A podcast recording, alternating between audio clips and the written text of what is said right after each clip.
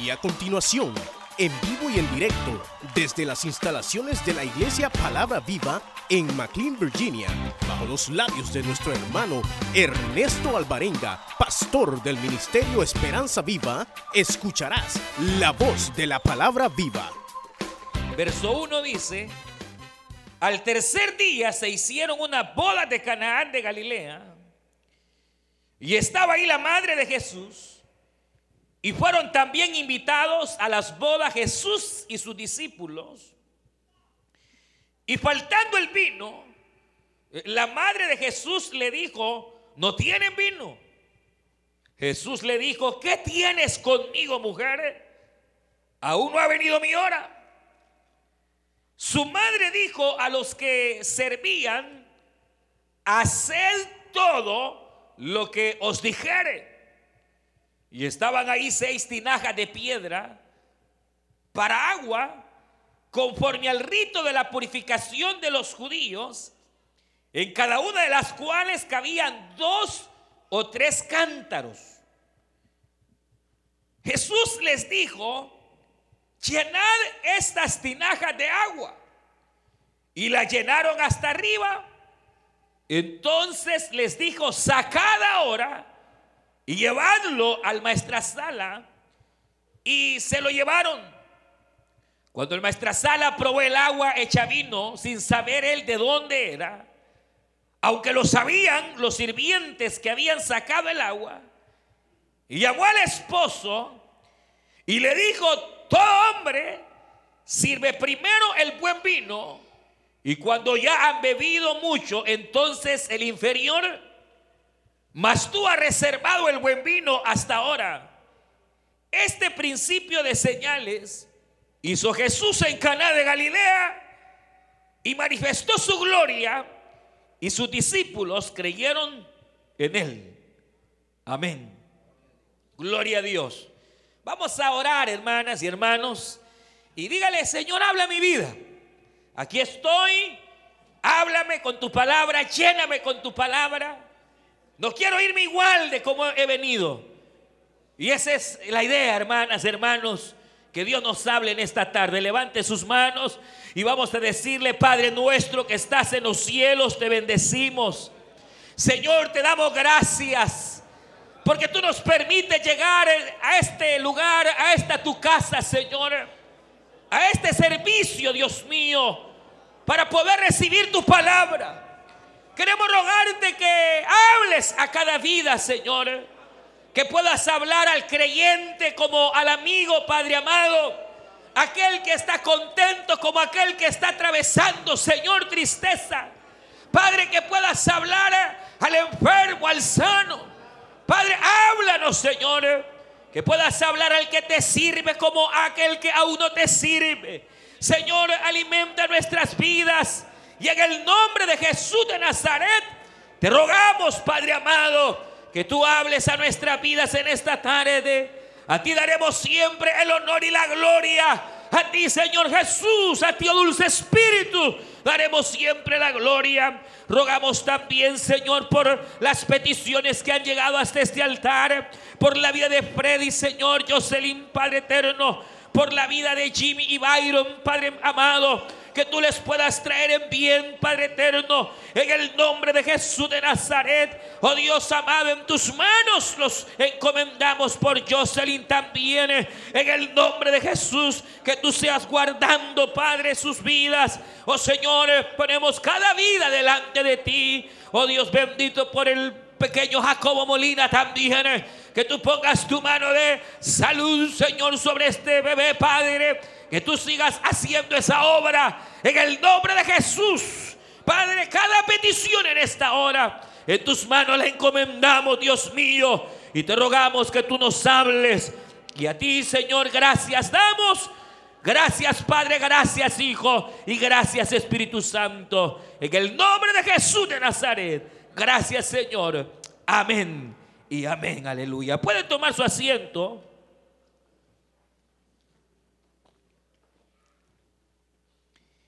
Y como, como dije en un principio, hemos leído esta porción que, bueno, eh, la conocemos, hemos eh, predicado, o usted mismo hasta ha predicado esa porción o escuchado esta, esta escritura, que es muy reconocida porque nos registra lo que se conoce como el primer milagro que el Señor Jesucristo realizara en su ministerio, en su ministerio terrenal.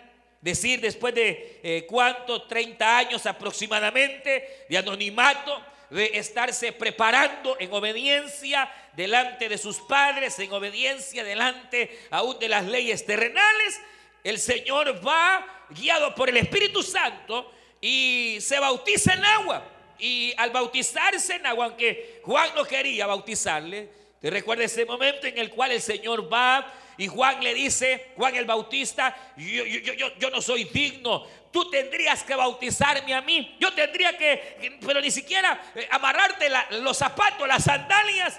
Pero el Señor le dije, le dice, Juan, es necesario que así se haga. Y viene el apóstol, eh, viene Juan, el, profeta, eh, y bautiza al Señor. Y luego de que el Señor es bautizado, el Espíritu lo lleva al desierto por 40 días. Allá en el desierto el Señor está en ayuno, el Señor está en oración, preparándose. Ahí en el desierto llega el enemigo a tentarle, pero el Señor sale vencedor en, en esas incursiones del enemigo. Y luego el Señor, después de estar 40 días ahí en oración, eh, desciende, hermanos, allá a Jerusalén, desciende a la ciudad. Y entonces comienza a llamar a sus discípulos y tras el llamamiento de sus discípulos comienza ya a, levantar su ministerio. Sin embargo, eh, el Señor aún no había, eh, sino probablemente eh, dado aquel poderoso mensaje en aquella sinagoga, cuando el Señor abre el libro de la ley en Isaías y comienza a hablar de su propósito. Pero luego de eso, el Señor es invitado, hermanos, a unas bodas. Hasta entonces el Señor no había hecho ningún milagro, ninguna señal. Ya algunos discípulos le seguían, eh, ya eh, había incursionado en aquella sinagoga. Pero la mayoría de eruditos concuerda en que hasta este momento, de hecho, no había habido ningún milagro. Entonces el Señor lo invitan a una boda. Usted conoce perfectamente la historia en la cual eh, la invitada básicamente era María. Y por alguna razón el Señor con sus discípulos también está ahí en esa boda. Y lo que se da es que en la boda el vino se acaba. Y entonces vienen y le dicen a María, eh, uno de los encargados, mira, se acabó el vino. Y esto nos hace indicar que María tenía una relación bastante estrecha con, con el novio o con la novia, Probablemente eran familia, es lo más seguro, por, el hecho de que se dirigen hermanos a ella. Y, viene María, y obviamente la única que sabe realmente quién es Jesús es ella. Hasta ahorita los discípulos saben que hay un maestro que se ha levantado por ahí y que es poderoso en palabra. Por ahí eh, eh, se ha levantado alguien que, que eh, dice ser el Mesías, quien ha dicho que el Espíritu de Dios está sobre él. Pero hasta ahí, la única que sabe que aquel ser no es un maestro, no es un rabino, sino que es el Hijo de Dios, es María. María sabe que Jesús puede solucionarlo todo. María sabe que para Jesús no hay nada imposible. María sabe que el nacimiento de ese hijo fue sobrenatural que sin ella conocer varón, el Espíritu Santo vino sobre ella, hermanos, y ella engendró al unigénito Hijo de Dios, al Dios hecho hombre, el milagro más extraordinario de la tierra. Ella lo sabe perfectamente. Y entonces ella sabe que en medio de aquella situación de escasez, de, vergüenza, porque imagínense qué, qué vergüenza, qué pena eh, eh, que se arma toda una boda, todo un casamiento, pero resulta que hicieron un mal cálculo, llegaron gorrones, quizás llegó más gente lo indicado, la cosa es que no alcance el vino, qué, qué bochornoso, qué, qué vergüenza, pero ahí estaba Jesús. Y María sabe que el Señor Jesús puede hacer algo. Y entonces ella va donde Jesús y le dice, mira hijo, a esto se les acabó el vino, eh, haz algo. Y el Señor le dice, mujer, ¿qué tienes conmigo? Porque mi hora no ha llegado. Es decir, no había llegado la hora de revelarse, de demostrarse al mundo realmente quién era. Y entonces le dice, no tienes nada conmigo, mujer, no ha llegado mi hora. Pero viene María muy sabiamente, va donde el sala, va donde eh, están algunos sirvientes y le dice estas palabras, vayan donde Jesús y hagan exactamente lo que Él les diga que hagan. Aquí, hay, aquí, aquí está un detalle tremendo, hermano. Porque, porque María, aunque es la madre terrenal, ha respetado la palabra de Cristo. Jesús dice que tienes conmigo, no es mi hora. Y entonces María, cuando ella dice, vayan y hagan lo que Él les dice, ella está sujeta a la voluntad de, su Hijo. Porque si Jesús dice, ya le dije a mi madre que no es mi hora, hasta ahí. Porque Jesús se pudo haber negado. Jesús pudo haber dicho, ya le dije a mi madre que no hay más que hacer, no es mi hora todavía. Entonces, cuando María está enviando a estas personas delante de Jesús, las está enviando bajo uno de los principios más grandes y más difíciles, hermano, en torno al hecho de las peticiones. Y es no pedir de acuerdo a nuestra voluntad, sino pedir de acuerdo a la voluntad de Dios. Porque muchas cosas en nuestra vida, hermanos, nosotros a veces las vemos infructuosas porque no están de acuerdo a la voluntad de Dios, sino a nuestra propia voluntad. Y a veces uno pide esto, pide lo otro, pide aquí, pide allá pero se nos olvida algo tan importante que es dejar a Dios que Él haga conforme Él conoce, conforme Él sabe, porque Dios es bueno y Él conoce lo mejor para sus hijos, Él conoce lo mejor para nuestra vida. Pero nuestras oraciones, más bien, a veces son dame y, reclamando. y está bien, porque uno sabe que puede pedir al Señor, pero pocos hay que llegan hermanos y hermanas a un punto donde pueden decir, Señor, te pido por esto, te pido por lo otro, pero también te pido que no se haga mi voluntad, sino tu voluntad. Es, es tremendo. María lo que está haciendo, en primer lugar, es, es, es dejar las cosas en las manos de Jesús. Allá Él que decida. Yo ya le dije que el vino se acabó me contestó que no es su hora, allá él. Si él quiere hacer el milagro, que lo haga. Y si no, también. Se puede, se puede imaginar, no, no, no es fácil. Jesús nos enseñó este principio cuando estaba allá en el Getsemaní, cuando estaba el Señor eh, gimiendo en el Getsemaní, que iba a ir a la cruz del Calvario. El Señor ora Padre, haz que no pase esta copa. Haz, algo para que no vaya yo a la cruz del Calvario. Haz que esta copa no sea pasada. Pero no se haga mi voluntad, sino se haga tu voluntad. Mire, ¿por qué? Porque humanamente ir a la cruz del Calvario representaba obviamente el dolor, la muerte, representaba cuantas eh, eh, eh, cosas que Dios jamás había muerto, hermano. Dios nunca había muerto. Dios no conocía la muerte. Y ahora va a morir Dios. Dios va a enfrentar lo que se llama la muerte terrenal, la separación.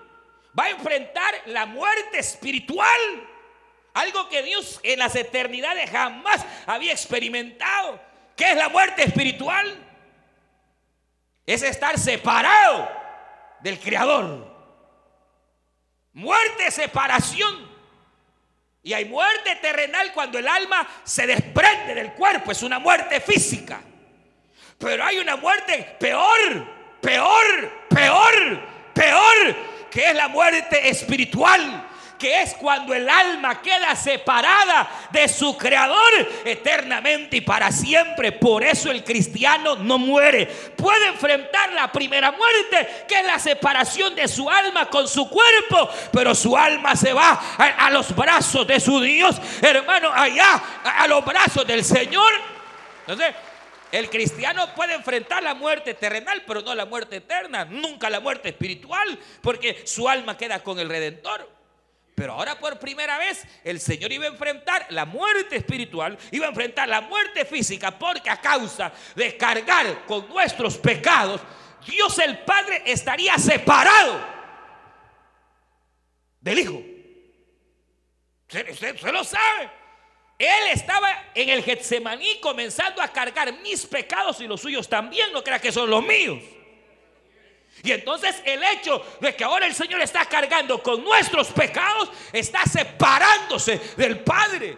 Entonces el Señor obviamente tenía temor estaba angustiado hasta la muerte y le dice, Padre, si es posible que no pase esta copa, pero inmediatamente, hermano, él dice, no se haga mi voluntad, sino la tuya. Y aceptó la voluntad del Padre y fue a la cruz del Calvario, enfrentó la muerte espiritual, enfrentó la muerte terrenal, la, muerte física, pero al tercer día el Señor resucitó, aleluya, con grande poder y gloria, venciendo la muerte, hermanos, aunándose al Padre eternamente y para siempre.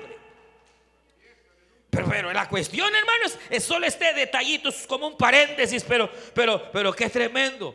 Porque a veces, hermanos, uno, obviamente, eh, uno anhela ver la respuesta de acuerdo a nuestra perspectiva. Ver que Dios nos responda de acuerdo a, nuestros deseos.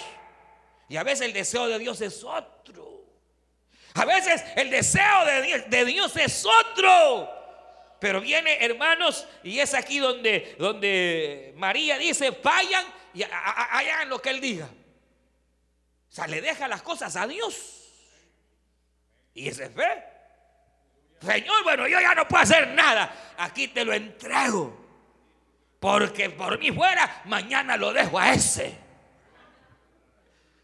Pero como tu palabra dice que no lo puedo dejar, Señor, ya, ya, ya no aguanto más. Ahí te lo entrego, Señor. Aleluya. Haz tu voluntad con Él. O con ella. Aleluya. Hay momentos, hermanos, así cruciales. Pero viene y, ante tal vez eh, la perspectiva, eh, no sé María, si, si con qué eh, esperaba que el Señor diera respuesta bien o no. Ella confía en Dios, confía en su Hijo y, le, lo, lo, entrega ahí, el problema. Y entonces vienen los, los criados, van delante de Cristo y le dicen, mira, aquí nos manda su mamá que dice que no hay vino y que usted nos va a decir qué hacer. Y, el Señor viene y, hace el milagro, hermanos. Cuando dan gloria a Dios. Hace el milagro. El Señor eh, obra de tal manera que eh, multiplica, que obra, pero, pero lo que realmente, hermanos, eh, me llama la atención es lo otro. Que la Biblia señala que, obviamente, este, el milagro, el Señor lo que hace es el agua convertirla en vino. Eh, el hecho de que aquella pareja no quedara en vergüenza, muchas personas vieron, sobre todo aquellos sirvientes, vieron delante de ellos este, este gran milagro. Y, así fue.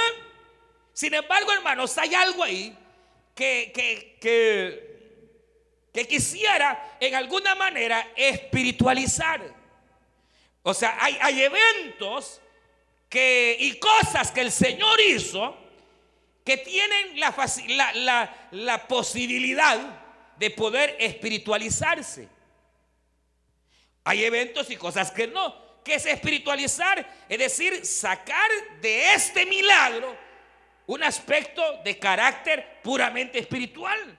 Entonces, hay, hay cosas que Jesús hizo que obviamente no se pueden espiritualizar. Las hizo así literalmente y así está. Pero muchas cosas que el Señor hizo, las hizo con un doble propósito.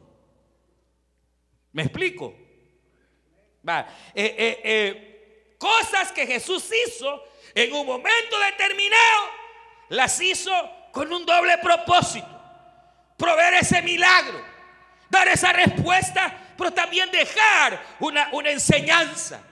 Y entonces yo aquí veo algo eh, que me llama la atención, porque en primer lugar, cuando llegan delante del Señor y le dicen, Señor, eh, se les acabó el vino, la Biblia dice, hermanos, que en este hogar, en esta casa, habían seis tinajas. Seis tinajas que deberían de ser útiles porque ya sea para cumplir los diferentes ritos de la ley, ve acá, o, para, hermanos, eh, por ejemplo, eh, cuando llegaba un invitado a, un hogar, eh, podía ser la costumbre de lavarle los pies a aquel que había llegado. Y entonces el, tener cántaros con agua era, obviamente, era algo de gran utilidad. Se lavaban los pies, se lavaban las manos, se utilizaba a veces para beber, pero no siempre. Y aquí está la cuestión, ¿verdad? Que bueno, eh, esto del vino y por qué el vino y por qué Jesús, porque el agua, hermano, en esas épocas era agua insoluble, no se podía beber. Hoy porque le echan cloro y le echan de todo y usted puede beber agua. Pero en, esa, en las épocas pasadas, para beber agua había que tener un gran cuidado, pues no se envenenaba uno. Entonces, ¿qué hacía la gente? Mezclaba agua con vino para que las facultades del vino, primero es alcohol, mataba bacterias y hacía el agua un poco más bebible. Por eso es que en las épocas de Jesús todo el mundo tomaba vino. Ay, hermano, y Jesús tomaba vino, sí, pero ¿por qué? No había otra cosa. Estamos. Y no era, hermano, el vino que los reyes bebían, que era el vino puro. Era una mezcla de agua y vino. Era, era, un vino diluido a causa de la insolubilidad del agua. Y entonces era costumbre que lo que se hacía era mezclar el agua con un poco de vino para que el vino matara bacterias y hacer del agua un poco bebible. O sea, que el, hecho, hermano, era, era, algo, era algo natural, era, era algo propio de aquella cultura. Hermanos, el hecho de, de ver, no crean que era, que era vino, vino de ese vino lleno de alcohol y todo. No, no, no. Era una mezcla, era más agua que vino y era bebible hasta el grado que no se embriagaban. O sea, eh, por, la cuestión así que Jesús sí tomaba y que todos, todos tomaban, hermano. Pero era un vino, oiga bien, que no embriagaba. El vino, el vino que era, ese, ese era vino que la gente no podía comprar. Era el vino de los reyes, de la gente pudiente. Pero, pero, pero mire, mire que es tremendo. El punto que yo quiero llegar es este, hermano. El hecho de que en este hogar, en esta casa, habían seis tinajas. Se supone que en ellas debería de haber agua. Se supone que deberían de estar llenas de agua para poder ser útiles, para poder eh, dar de beber o servir para los ritos de la ley. Pero resulta que estas tinajas estaban vacías. Vacías. Y aquí empieza porque bíblicamente el 6 es número de hombre. No dice que había cuatro, ni cinco, ni siete, seis. Seis tinajas.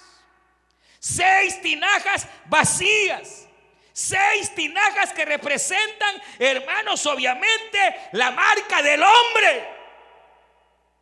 Y entonces, ¿qué, ¿qué implica? Mire, ¿qué implica? Yo veía esto, hermano, y me llamaba la atención porque veía seis tinajas en la casa. Seis tinajas vacías. Seis tinajas que deberían de estar siendo útiles. Pero en este hogar, en esta casa, por alguna razón, las tenían en una esquina, estaban ignoradas. Pero el Señor que todo lo ve y todo lo sabe, sabía que esas vasijas en la esquina, ignoradas, sin agua, podían llegar a ser tinajas útiles en sus manos. Porque cuando el Señor toma esas tinajas inútiles, inservibles en sus manos, las convierte en tinajas, hermanos, que pueden llenarse de vino. Y el vino en la Biblia significa gozo, gozo, gozo, gozo, gozo, gozo. Vino en la Biblia significa gozo. ¿Saben cómo veo esto? Como que la casa esta en donde hay una boda es la iglesia. Y veo que hay tinajas. Tinajas que el enemigo se ha encargado de esquinarlas. De ponerlas en la esquina. De hacer creer que no sirven para nada. Tinajas ignoradas y hermano, eh, yo sé que, que, a veces la vida misma va, va encargándose de ir tratándolo a uno de tal manera que hay personas que se sienten inútiles. Hay maridos que le dicen a la mujer, vos ni como mujer servís. Eh, eh, marido, no, no, bestias hay bestias que hay bestias que han llegado a decirle así a su esposa, vos ni para mujer servís.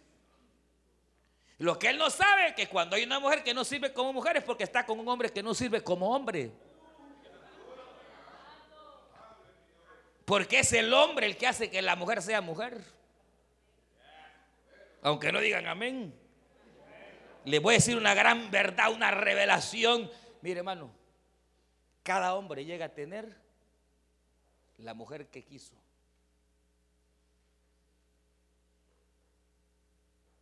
Que ya se la acabó es otra cosa. Con maltratos y cuanta cosa. Pero hay una gran verdad. La Biblia dice que Cristo se entregó en la cruz del Calvario a fin de formar una iglesia hermosa. Cristo es el que hace que la iglesia sea hermosa. El marido es el que se encarga de hacer que su mujer se vea hermosa. O es el encargado de tenerla como tinaja llena de amargura.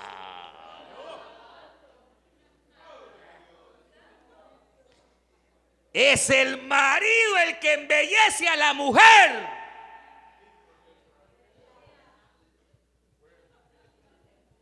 ¿Y cómo? Si, si, si, ni, ni, siquiera para un vestido. Antes decía calzón, pero me regañan cuando le digo que ni para calzón, pero ni un les compran. Mire, hermano, pues, es, una, es una realidad. Y pudiera ser que hay mujeres, hermano, que al marido lo tienen como tinaje en esquina hacen y deshacen. ¿Y a dónde va, mi amor? ¿Y a vos qué te importa? Y allá que el pobre tinaja, ignorado. Y la mujer y deshace y ahí Y el pobre marido ahí, hermano, que pobrecito.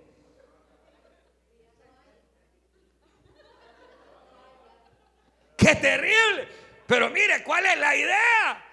La idea, hermanos, es que a veces, oiga bien, las circunstancias, eh, el mismo enemigo a veces se va encargando de irlo haciendo a uno hacia un lado, de que los hermanos te vayan aislando y que los demás te aíslen y llega el momento y uno se siente inútil, inútil y siente que por alguna razón es que soy muy pequeño, es que ya estoy muy viejo, es que esta enfermedad, qué circunstancia como que lo van haciendo a uno ignorado y uno se va sintiendo ahí hermanos, que, que, no, que no vale. Y, se siente, hermanos, que, que, no vale. Y parecería ser ese tipo de, tinaja inútil, ahí vacía, eh, hermanos, sin esperanza.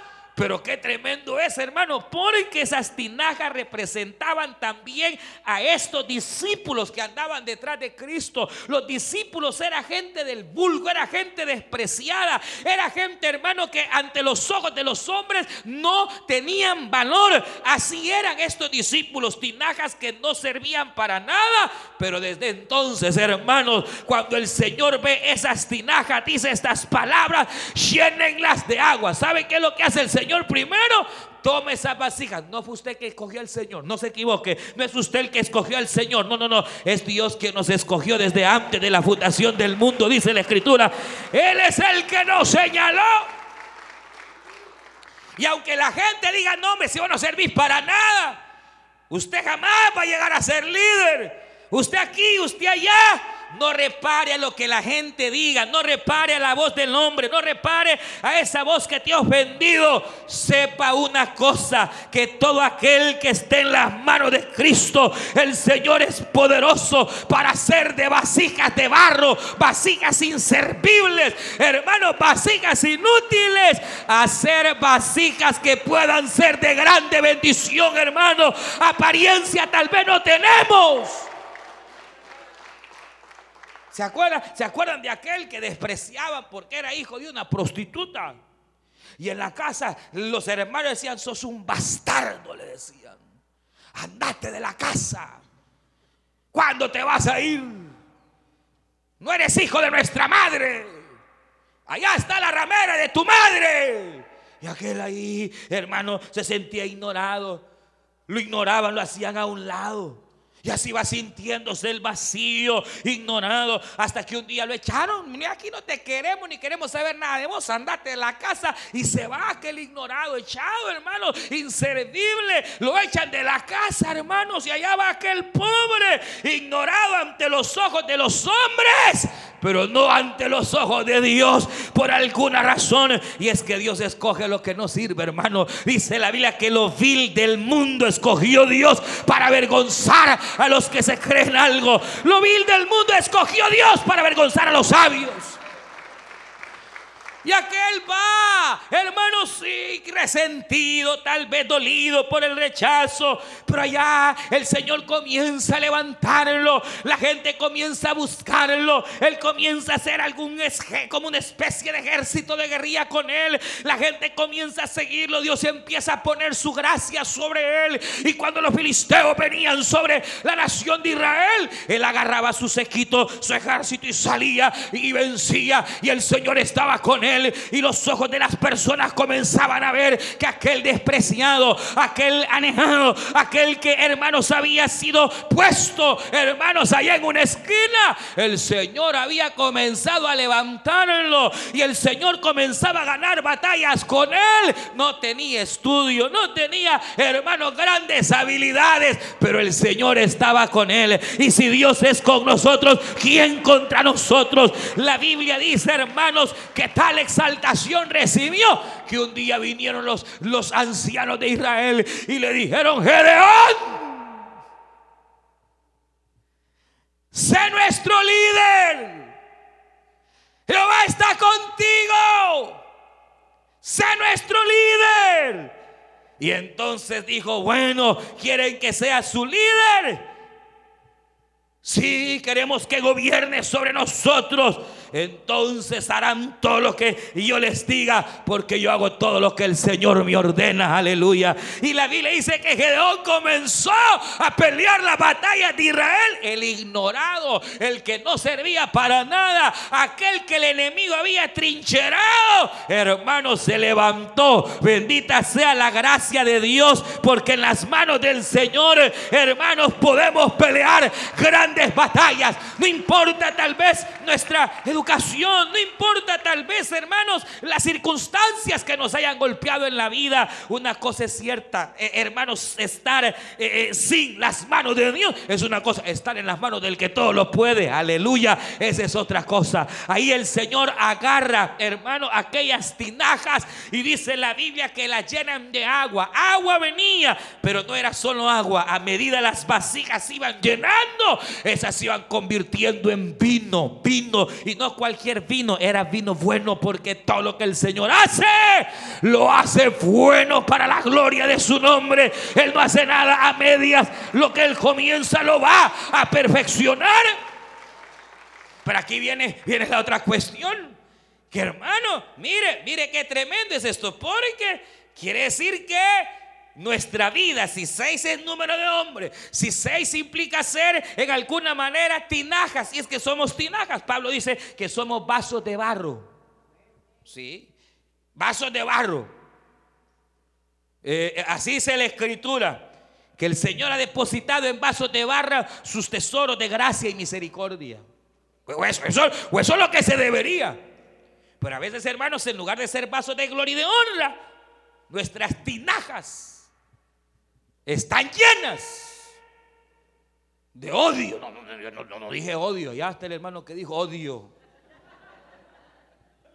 Yo no dije odio, pero pudiera ser que nuestras vasijas estén llenas de resentimientos, hermano, de rencor.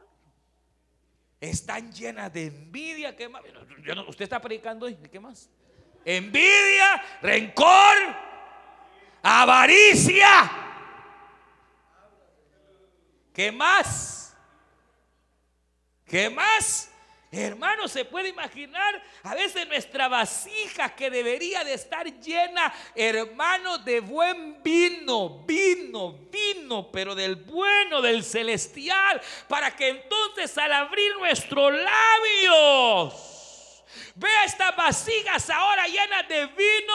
Ahí está la boda. La boda está en un caos. Se ha acabado el vino. La gente no sabe qué hacer.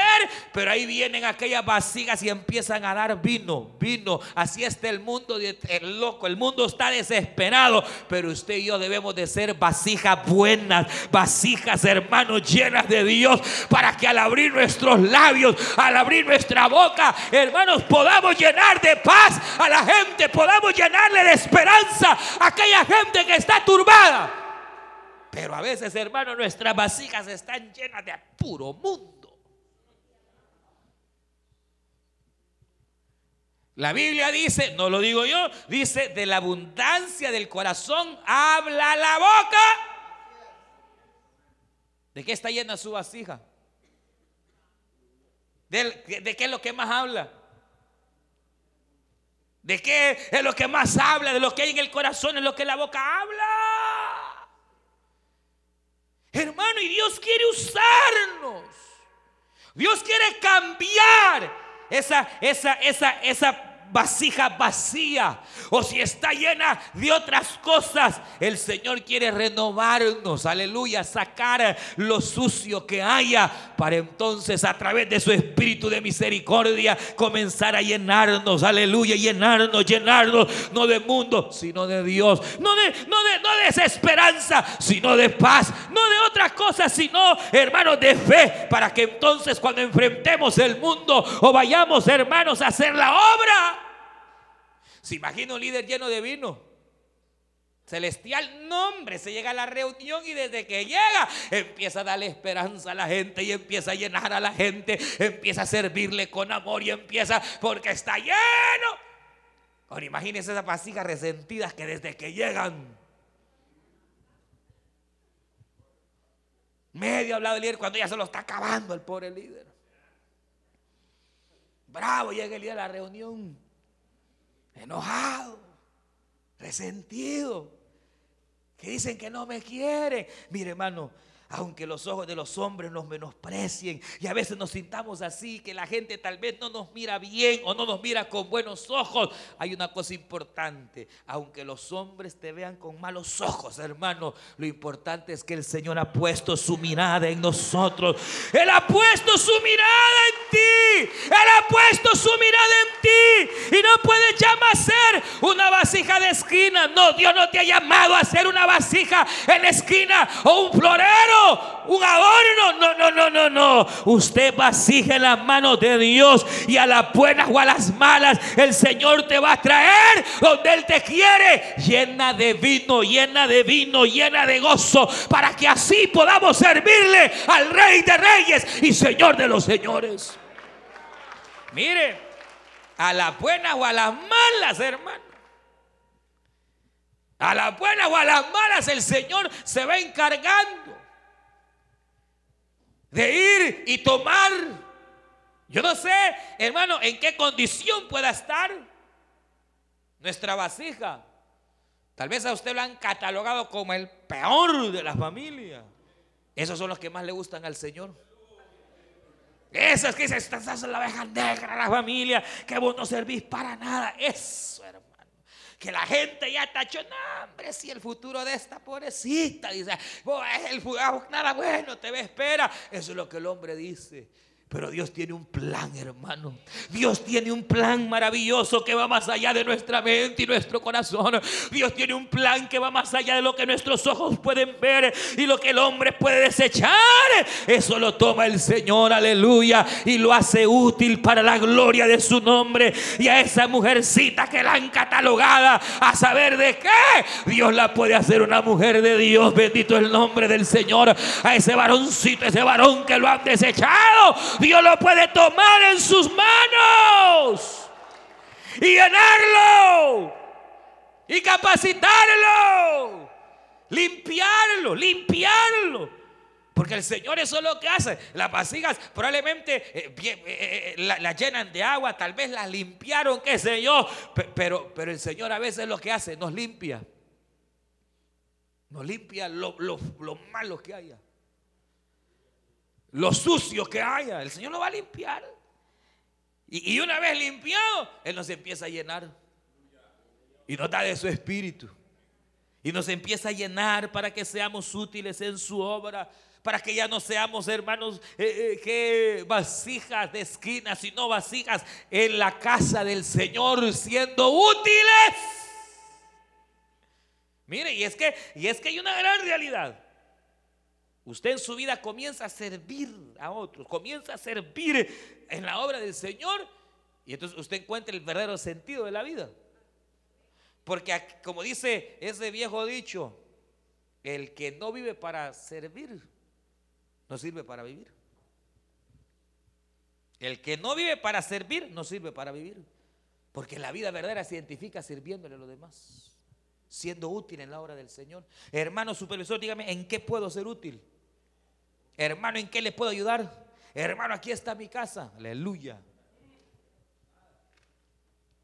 Hermano, aquí está, aquí estoy eh, eh, dispuesta, dispuesto a ser útil. Porque mire, la vida me ha tratado tan mal que la vida misma y el mismo diablo me ha puesto en aquella esquina. Pero cuán fiel es Dios, hermano. ¿Se acuerda de aquel caso famoso?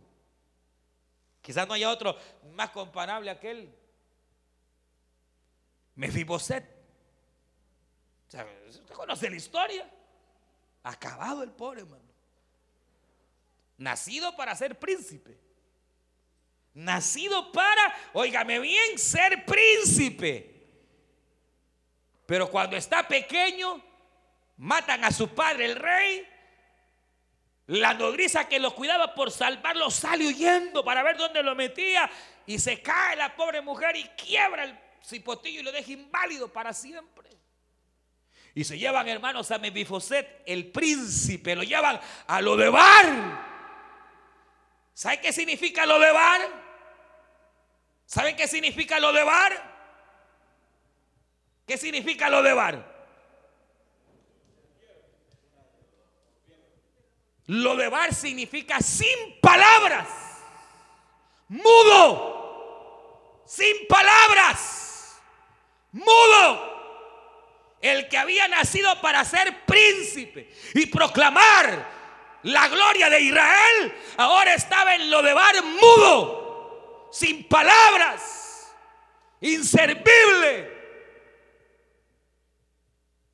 Pero un día el rey David ¿Se acuerda de aquella promesa que le había hecho a su padre, el padre de Mefiboset, Jonathan? Y entonces dice, ¿habrá quedado alguien de la casa de Saúl? Y aquel le dice, sí, mira, hay uno, pero allá está el Nodebar, inservible, paralítico, sin palabras, lo tiene el diablo, le han callado, antes profetizaba, antes predicaba. Antes tenía reunión en su casa. Antes de que desde que se levantaba proclamaba al Señor y cantando y donde andaba se le notaba el gozo y está sin palabras. Y el rey dijo a ese inútil y sin palabras, mándenmelo a traer. Así lo mandó a traer el Señor esta tarde, hermano. Y a usted la mandó a traer esta tarde, hermana, para que ya no esté sin palabras. Para que, hermana, hermano, sepa que usted en las manos del Señor, dice este libro de Dios, dice este salmo. Hay un salmo que dice, en Jehová haremos proezas, aleluya. En las manos de Dios haremos grandezas. ¿Para qué seguir sin palabras? ¿Para qué seguir Mejor hoy, hermanos, igual que este vino a la casa del rey. Y usted sabe, el rey le cambió su vestido, le quitó la miseria, le quitó la pobreza.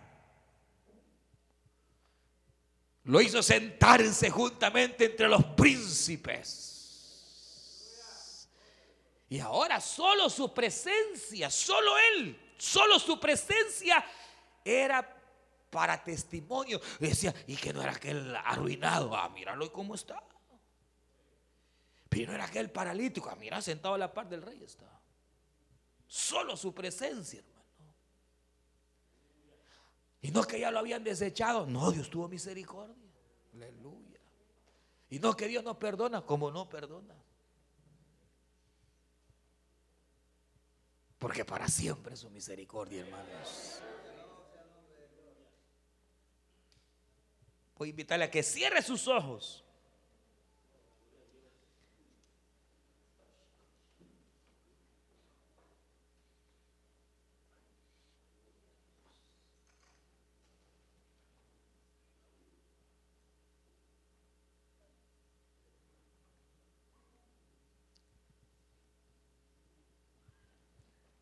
A veces las circunstancias, hermanos,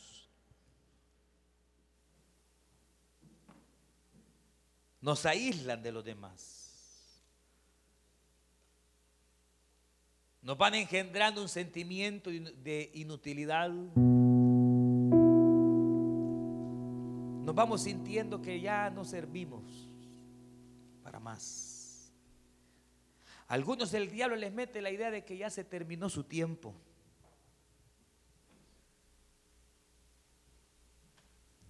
Y cual vasijas se han quedado en esquinas secos. Y quizás los mismos hombres se han encargado de ignorarnos. Pero aquellas vasijas ignoradas estaban en la mira de Cristo. A lo mejor ni los siervos sabían, pero Jesús sí había visto esas vasijas. Y la orden de Cristo fue, traédmelas y llenadlas de agua.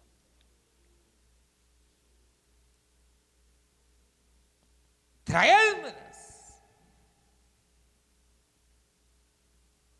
Y eso es lo que tenemos que hacer. Usted escuchó el mensaje restaurador de Jesucristo desde las instalaciones de la iglesia Palabra Viva en McLean, Virginia. Si este mensaje ha sido de bendición para su vida y necesita oración, contáctenos al teléfono 571-633-0469. 571-633-0469. Que Dios le bendiga.